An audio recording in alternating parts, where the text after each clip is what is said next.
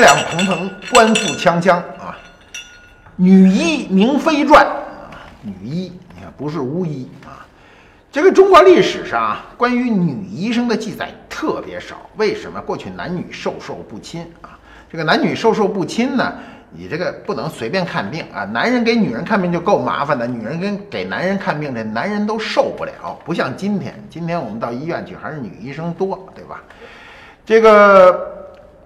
中国历史上说啊，我们中国人特别逗啊，不管什么事儿都凑四个人，比如四大美女，对不对？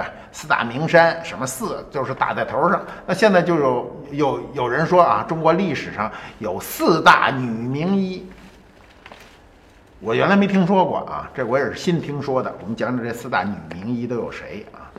第一个人呢是汉朝人，西汉人啊，叫易硕啊。西汉的时候，中国的这个。医学就很发达了。我们知道早期的人呢啊，你比如华佗呀、扁鹊都是这以前的人了。那时候就开始有女医了啊，据说是啊。那么这女医干嘛呢？她主要去治这个产科的病。确实，这个妇女生产以后，男男人是不能接触的，所以主要是视产乳之疾。产乳之疾是什么呢？我们今天的话就叫乳腺炎。乳腺炎是非常可怕的一种产后疾病啊！一旦这个妇女产后以后，这个乳腺被堵了啊，那就一定是高热，严重的可能引致死亡啊！这个易硕呢，就是史史籍上记载，他就是干这个的，给妇女治病的啊。后来据说被汉武帝啊册封为西汉历史上，就中国历中国历史上还不是西汉历史上的第一位女国医。那么第二名是谁呢？就是近代有个人叫这个鲍姑啊，鲍姑不是我们今儿上餐厅里点的那杏鲍菇啊，就是鲍姑啊。他精通什么呢？灸法。这灸法很有意思，我以前说过啊，我现在有时候就就就灸一灸啊。你比如胃不舒服了灸一灸，腰不舒服了灸一灸。这个鲍姑呢是谁呢？是葛洪之妻啊。葛洪是谁呢？我们过去说过这人啊，这人。他呢有一个急救手册，叫《肘后备急方》。肘后备急方就是今天的急救手册，它上面有很多方子，就是人出现什么问题怎么去治。那么这本书非常的重要啊，比如我们前一段时间我们都知道，我们的女科学家啊，呃，屠呦呦获了诺贝尔奖。诺贝尔奖主要发明的是青蒿素啊，青蒿素当时最初它就是从这个肘后备急方中。得到的启发就是说，青蒿一握啊，用冷水渍啊提取。一开始都是我们萃取都是高温的，但是他发现这个肘后备急方中写的以冷水渍，就是冷水泡着它，所以想可能高温这个东西就提提取不出来，所以用冷水啊，不超过六十度的水泡着它呢，最终把这个青蒿素提出来了，所以获得了诺贝尔奖，诺贝尔医学奖，那是中国人获得。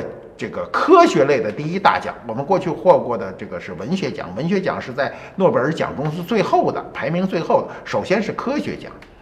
那么，呃，这个葛洪啊，葛洪的这个肘后备急方中呢，很多灸法那就来源于他这妻子，所以他的妻子也是名医。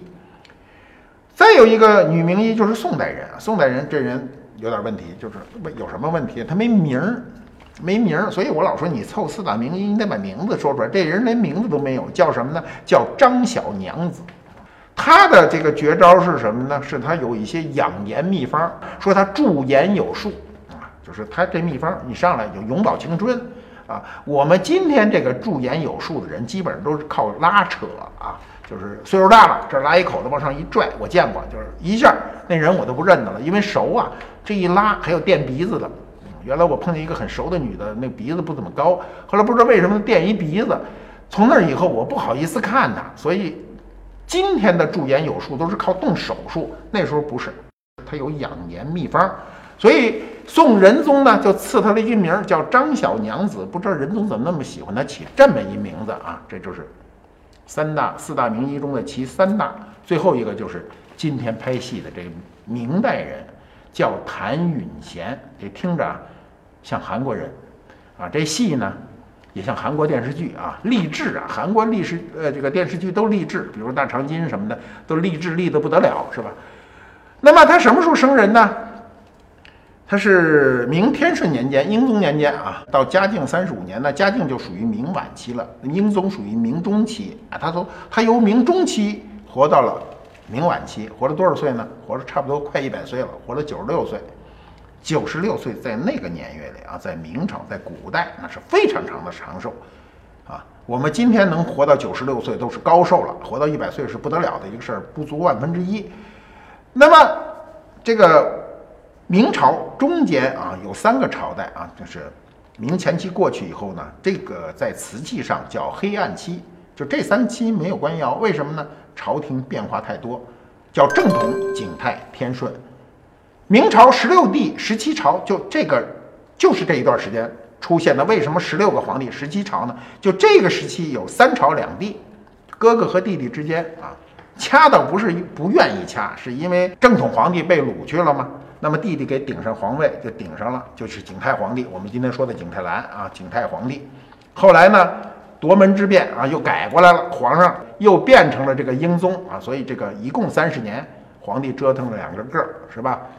那么这个谭咏贤啊，就这个女名医呢，三岁时候这英宗，英宗就是这三朝啊，这个正统、景泰、天顺，天顺皇帝都去世了，就是英宗去世以后。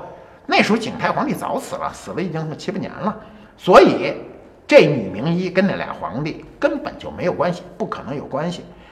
那么宋代以前啊，我们对医生的这个称呼比较复杂啊，就是南北也不大一样。比如叫食医，这食医呢，我想可能是治胃病的，治消化系统的人；比如叫疾医，疾病啊，疾医可能是。专门治这种呼吸的感染的这种疾病，还有什么金疮医，就是专门治外伤的。那么北方人呢，很有意思，是医之官，这个医生啊，尊称为大夫。所以你看这个过去的这个戏里啊，或者过去的电影里都说大夫来了啊，大夫啊，不是大夫，是大夫啊，大夫和大夫写着是一样的，所以搞死外国人啊，但是念着是不一样的。那古代的大夫呢，在基本上啊，就这医生，古代医生都是男的。我们都知道扁鹊、华佗啊，比如汉代的张仲景啊，近代的葛洪啊，啊，宋代还有叫杨介的、王光佑的，明代李时珍啊，李时珍不是扎针灸的，不是扎时针。过去相声说我认得李时珍，上来给我妈扎时针啊，不是这意思。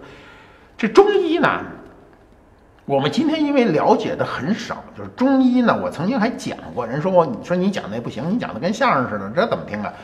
这个中医确实很玄，因为它不是通过我们现在所认知的啊科技手段，就可见的手段，它很多东西呢是靠它感受的啊。那么我们说来说去，还得归到这个电视剧上。这电视叫《女医》啊，《明妃传》。